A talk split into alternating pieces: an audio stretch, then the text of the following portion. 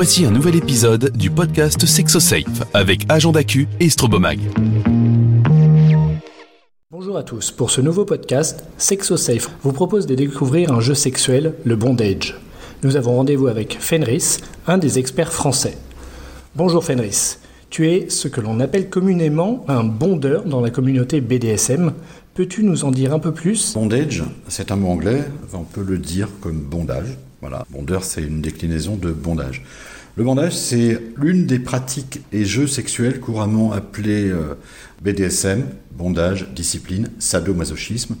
C'est en fait l'art d'attacher, de ligoter, de contraindre ou priver de ses mouvements son partenaire à l'aide de cordes, mais aussi, pourquoi pas, de liens divers et variés. Justement, quel est l'objectif recherché? Esthétisme, protisme, la domination, la soumission, le pouvoir sur l'autre, l'impression de pouvoir faire tout ce que l'on veut, même si c'est pas vrai, parce que tout simplement c'est un puissant agent érogène. Euh, ce n'est pas un jeu neutre et euh, ben, dans le bondage, a pas droit à l'erreur en fait. Quels sont les conseils de sécurité que tu pourrais nous donner? Le bondage repose sur des principes que l'on peut résumer dans des bonnes pratiques. Fondamentaux repose sur quatre notions qui sont toutes connectées. C'est la règle des 4 C. La confiance, on pratique avec un partenaire et dans, sur un lieu ou dans un lieu de confiance. Le consentement, on respecte le consentement mutuel de chacun. Ça veut dire qu'on ne boit pas avant d'attacher quelqu'un, on ne fume pas, produits euh, euh, qui sont appelés des drogues, et on ne fait pas de cum sexe en même temps que du bondage. Mais c'est valable également pour le soumis. C'est-à-dire qu'un soumis qui ne serait pas en situation d'être toute conscience, d'être conscient de tout ce qu'il subit, de tout ce qu'il fait, ne serait pas en capacité de réagir de manière rapide en cas de difficulté. Enfin, le quatrième C, c'est la communication.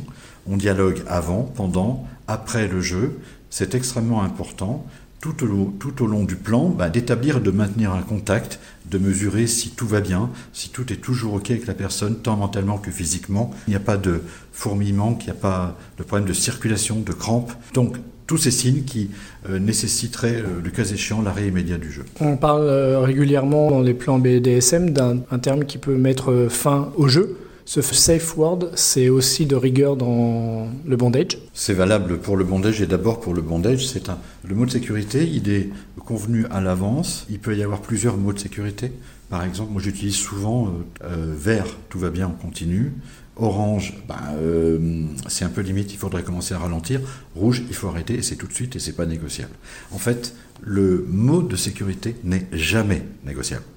Et quoi qu'il arrive, on ne prend pas le temps de continuer, on coupe, y compris les cordes.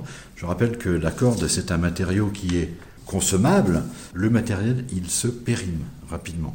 Par exemple, une corde qui a plus que quelques années, il ne faut plus l'utiliser que pour du bondage qui se passe au sol, par exemple, ou sur une chaise, mais on ne suspend plus quelqu'un avec. Il est impératif d'avoir un matériel entretenu avec des gens qui sont d'accord avec ce qu'ils font, qui sont en capacité de se dire ben non, on arrête, qui se connaissent. Quand on est soumis, par exemple, on ne joue pas avec quelqu'un qu'on rencontre dans la rue, partenaire, on le connaît, on sait qui il est, et donc on est en capacité, pouvoir de manière euh, consciente, dire ben oui, avec lui je peux jouer, ou avec euh, celui-là, ben non, je peux pas. C'est pas possible. Quelles sont les choses à savoir pour une première fois? On ne laisse jamais une personne attachée sans surveillance.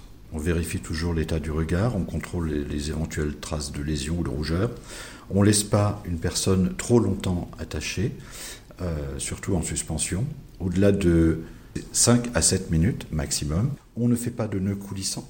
On ne positionne pas la corde autour du cou ni autour des articulations des bras et des jambes.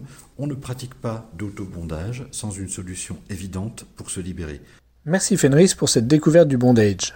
On l'aura compris, cette pratique est autant du plaisir partagé en conscience qu'un rapport sadomasochiste maîtrisé et codifié. On vous donne rendez-vous pour la deuxième partie de cette découverte du bondage.